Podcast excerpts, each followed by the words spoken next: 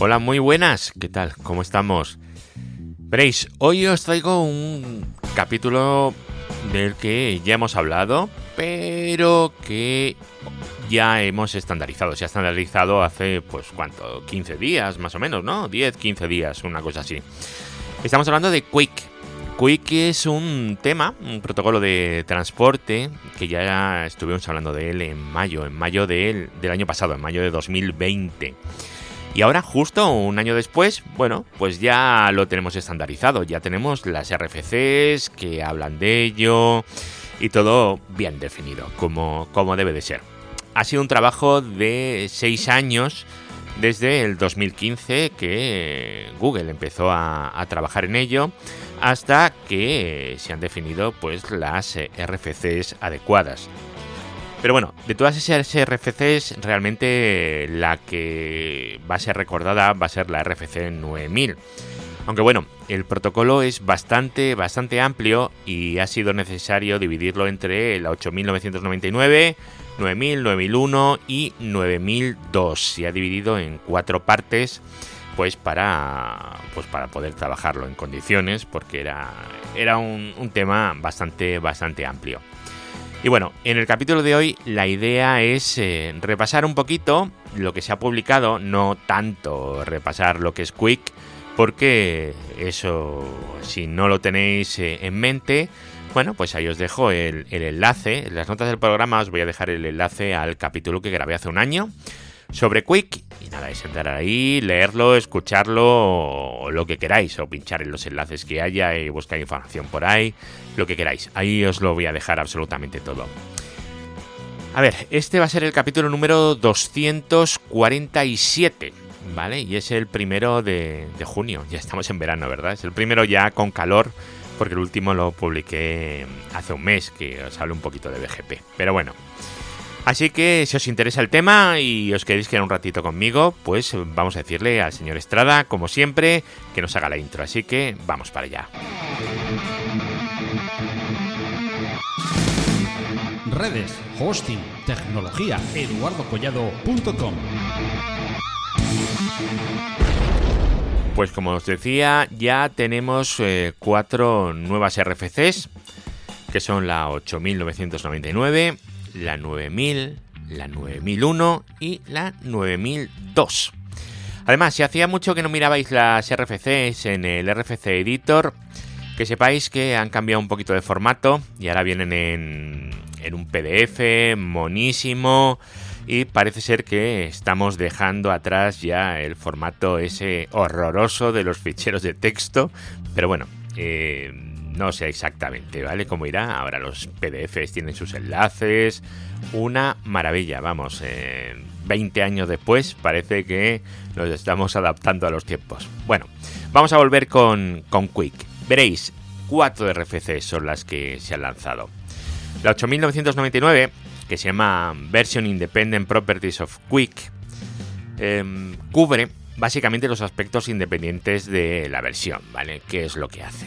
La 9000, que va a ser la RFC que se va a llevar toda, toda la gloria y que va a pasar a, bueno, al futuro, que la gente la va a recordar, es la que se llama Quick, AUDP Base Multiplexed and Secure Transport.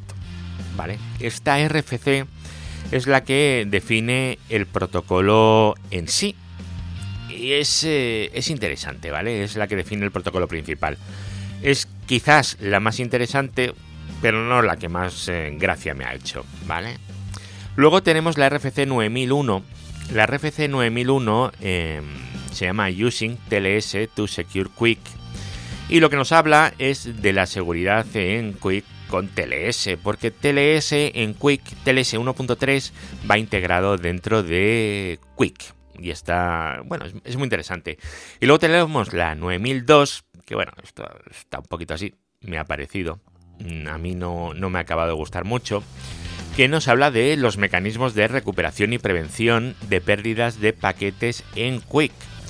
Porque Quick es un protocolo de transporte que funciona sobre UDP. Entonces, claro, Quick no puede relegar a las capas inferiores, a los protocolos inferiores, pues eh, lo que serían ciertos controles, porque UDP, pues eh, todos sabemos eh, cómo funciona, ¿verdad? Entonces, todo el control de recuperación y prevención de pérdidas de paquetes del nivel de transporte, pues lo vamos a llevar directamente en Quick y no lo vamos a llevar en UDP por razones obvias. Vale. Cosas es importante que, bueno, resaltar que lo que hoy vamos a hablar aquí es Quick, que es eh, de lo que habla las RFCs, ¿vale? Y no confundamos Quick con HTTP 3, ¿vale? Quick es el protocolo de transportes y HTTP es el protocolo de hipertexto, ¿vale? HTTP 3 todavía, todavía queda por definir alguna cosa, bueno, por definir, queda por, por ser publicado, ¿vale? Yo creo que definido ya está todo pero queda por terminar de pulir y de publicar. Así que yo me imagino que a lo largo de este 2021 o principio de 2022 ya tendremos eh, lo que son el estándar, las RFCs de HTTP 3. Pero mientras tanto vamos a centrarnos solo y únicamente en Quick, que es de lo que hablan las cuatro RFCs de las que vamos a hablar hoy. A ver, eh, Quick. Quick es un protocolo que ya os he dicho que funciona sobre UDP, ¿vale? De hecho, Quick antiguamente se conocía Quick UDP Internet Connections, es decir, eh, conexiones de Internet rápidas de UDP, ¿vale? Ahora Quick, bueno, esto es una tontería, pero es que viene la RFC, en la página 10 de la RFC 9000, ¿vale? ya no es un acrónimo de eso, ¿vale? Ahora Quick es el nombre del protocolo. Vale, bueno, si esto os hace más feliz saberlo, pues que lo sepáis, que Quick ya no significa Quick UDP Internet Connection, sino que Quick significa Quick. Pero bueno, creo que es eh, interesante que sepamos de dónde viene y lo del UDP Internet Connections pues es, es interesante. Luego Quick funciona sobre UDP ya os lo hemos dicho, lo habéis oído, lo habéis leído, es un tema súper recurrente. Pero claro, esto del UDP eh, nos puede llevar erróneamente, erróneamente, ojo, a pensar que estamos hablando de un protocolo no confiable. Un protocolo que pudiera tener pérdidas de información, ¿vale? Leaks, eh, no, no. ¿Por qué? Pues porque se puede pensar eso porque decimos, si Quick funciona sobre UDP, pues es porque está heredando de UDP. Y bueno, eh, Quick hereda de UDP, evidentemente, pero Quick tiene sus propios mecanismos para controlar todo eso. Así que UDP no es confiable, pero Quick sí que es un protocolo de transporte totalmente confiable, ¿vale? Quick es totalmente confiable, aunque funcione sobre UDP. Esto no es SNP, ¿vale? Esto es Quick, que es otra cosa muy distinta. Veréis, Quick como ya, pues ya hablamos hace, hace un año, tiene un control de transmisión muy completo, ¿vale? Con, bueno, pues con, su handshake, con la parte de criptografía, el TLS, ¿verdad que sí? Y evidentemente también dispone de un control de congestión que no tiene nada que mediar a, a TCP, ¿vale? Entonces, ¿por qué Quick corre sobre UDP y no sobre IP? Porque, claro, es un protocolo de transporte, pues decir, si es un protocolo de transporte, pues lo voy a poner al mismo nivel que TCP o al mismo nivel que UDP. Bueno, pues eh, realmente corre sobre UDP por motivos meramente prácticos, ¿vale?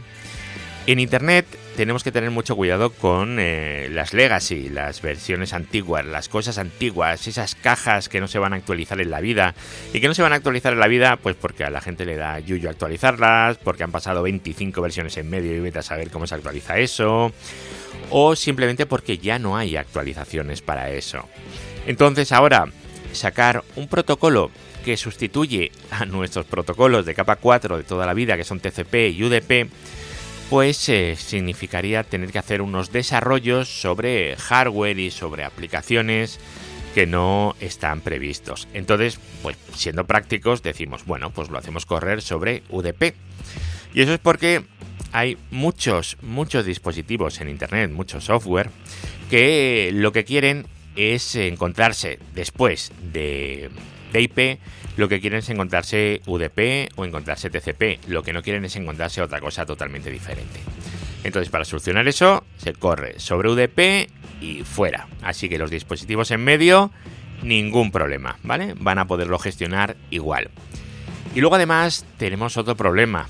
Si lo hubiéramos hecho sobre, bueno, como si yo hubiera hecho algo, ¿vale? Si lo hubieran hecho sobre, sobre IP en vez de sobre TCP o sobre UDP, que son los balanceadores, firewalls y, demás, ¿vale? Todos esos dispositivos están pensados principalmente, aunque pueden funcionar con otros protocolos, evidentemente, es totalmente cierto, ¿vale? Pero están pensados para controlar las conexiones sobre UDP o sobre TCP.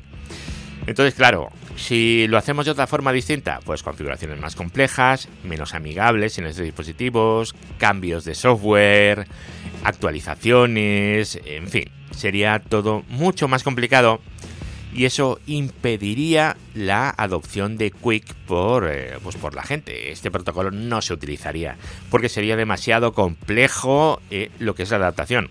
Fijaros lo que lleva IP versión 6, que lleva... ¿Cuántos años lleva esto? Ni se sabe, ¿vale?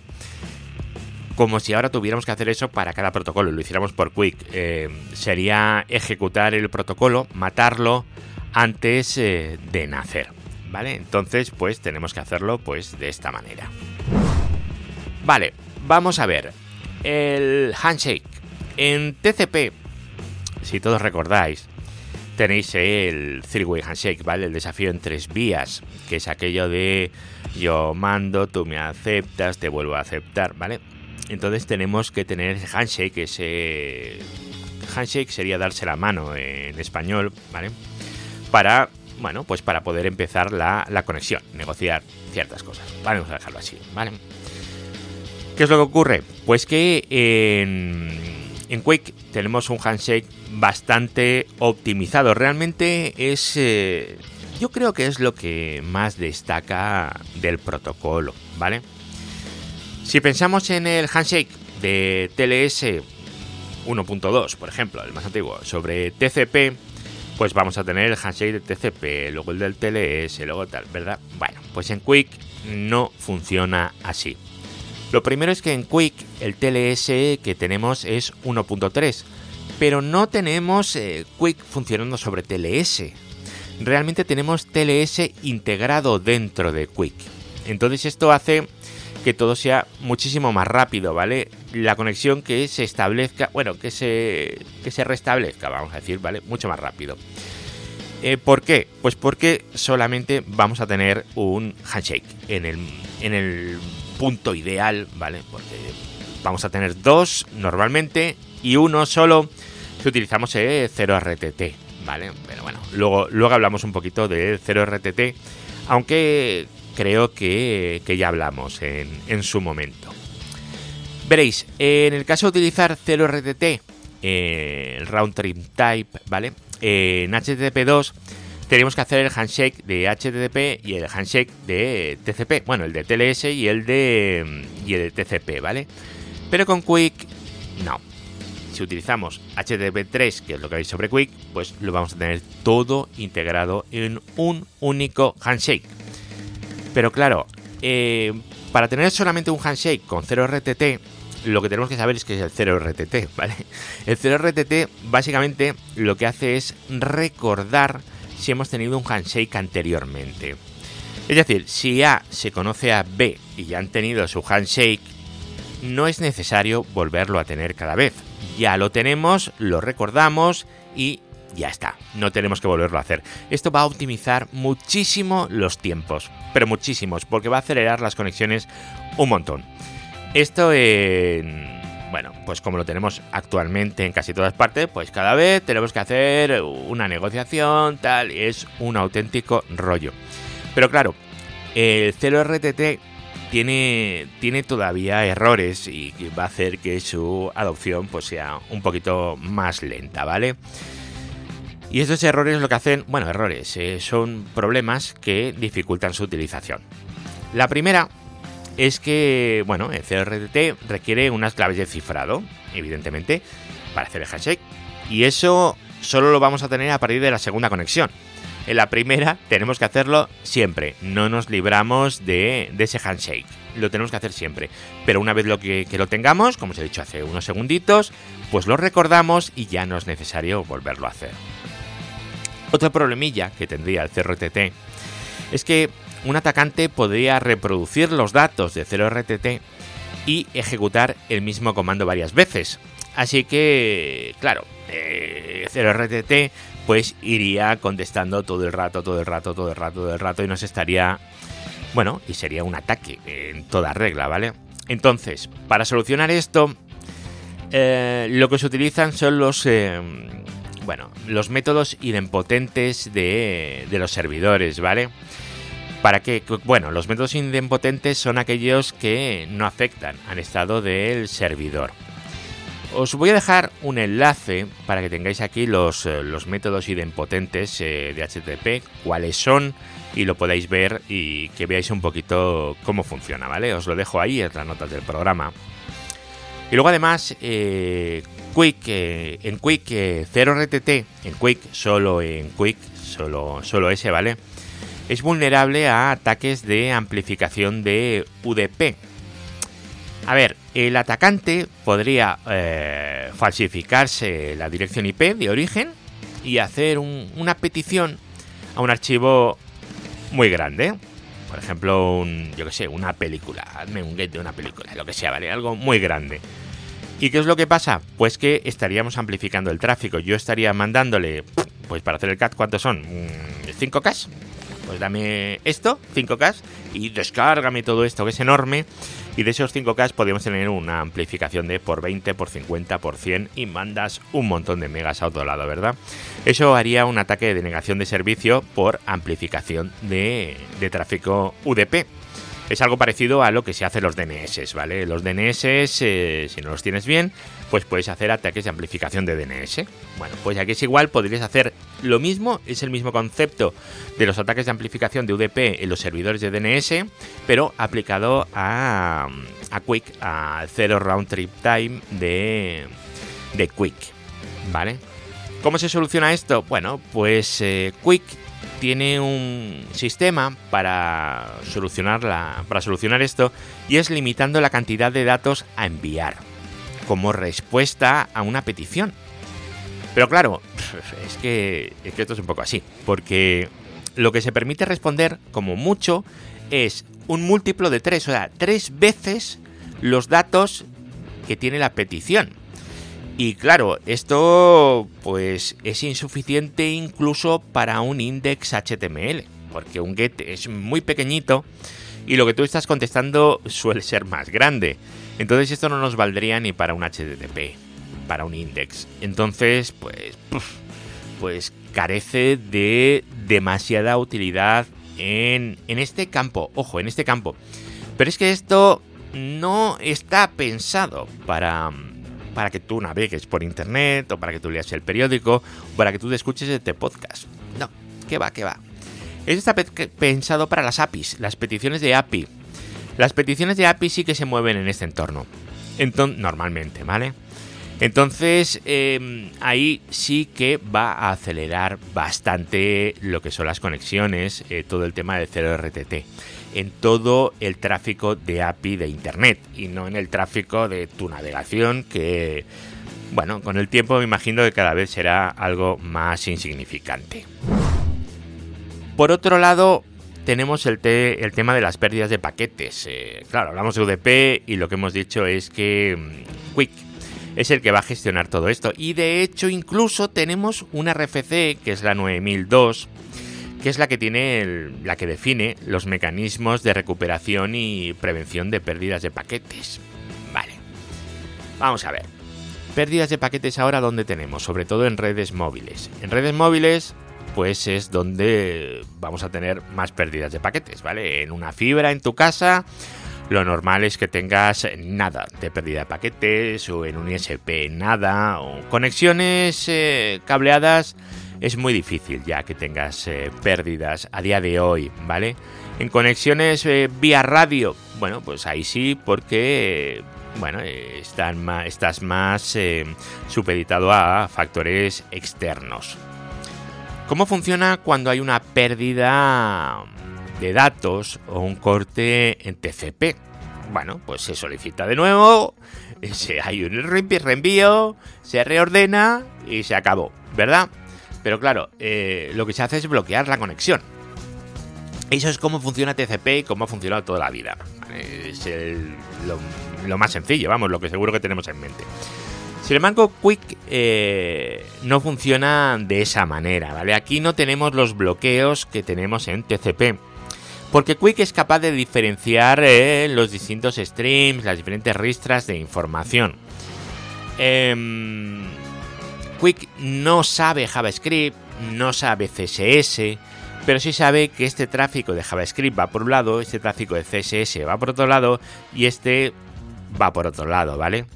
Esto es extremadamente útil para cargas incrementales, ¿vale? Para ir cargando poco a poco los JPGs progresivos, eh, JavaScript, etcétera, todo eso que queremos ir cargando poco a poco y que no es necesario que carguemos entero para que eso empiece a funcionar, ¿verdad? Pero bueno, eh, entonces Quick se recupera muy bien ante pérdidas en un stream. Pues he perdido un datagrama en este stream, otro en este, voy a recuperarme aquí, voy a recuperarme allí. Esto está muy bien. Pero por esto yo os comentaba que este RFC, que bueno, que está bien, pero que yo no he, yo no he terminado de entenderla muy bien. Porque yo pienso en un, en un teléfono móvil, ¿vale? Cuando se corta la conexión, no se me va a cortar un stream, no se me va a cortar un, JavaScript, se me va a cortar todo, absolutamente todo. Y ante eso, pues no hay mecanismo que valga, o sea, hay que volver a, transmitir porque hemos perdido la conexión.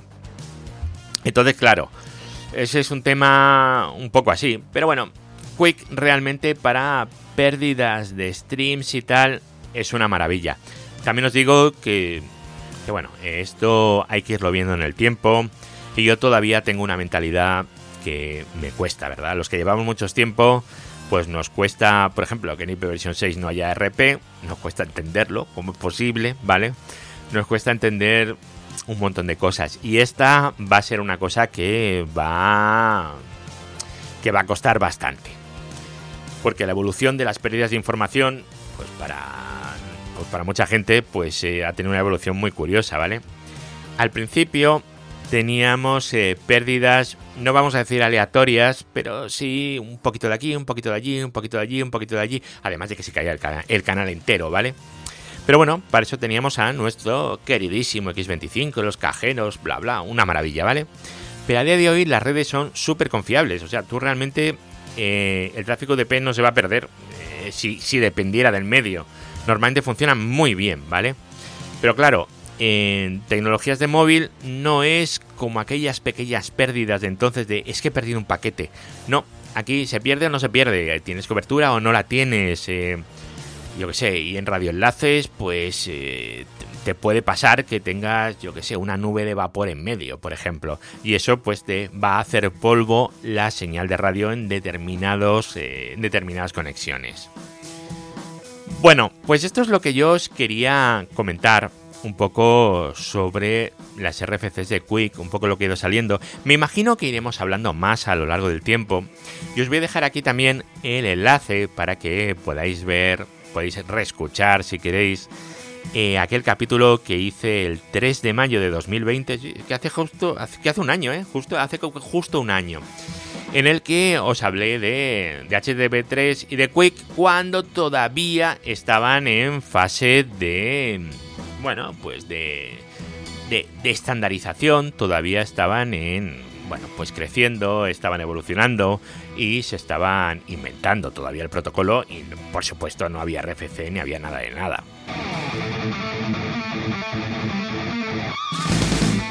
Redes, hosting, tecnología, eduardocollado.com.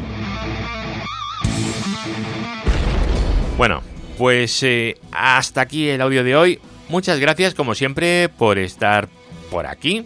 Muchísimas gracias. Ya sabéis que hay un grupo de, de Telegram. Y bueno, ya sabéis dónde encontrarme. Yo trabajo en Tecnocrática Centro de Datos. Y ahí, bueno, el hosting digital, todas estas cosas, ¿vale? Que hay que decir de vez en cuando por si llega alguien nuevo y todavía no sabe cómo localizarme. Así que nada, amigos, nos volvemos a escuchar pues cuando grabe el siguiente audio, que no sé cuándo será, y nos oímos. Hasta luego, chao.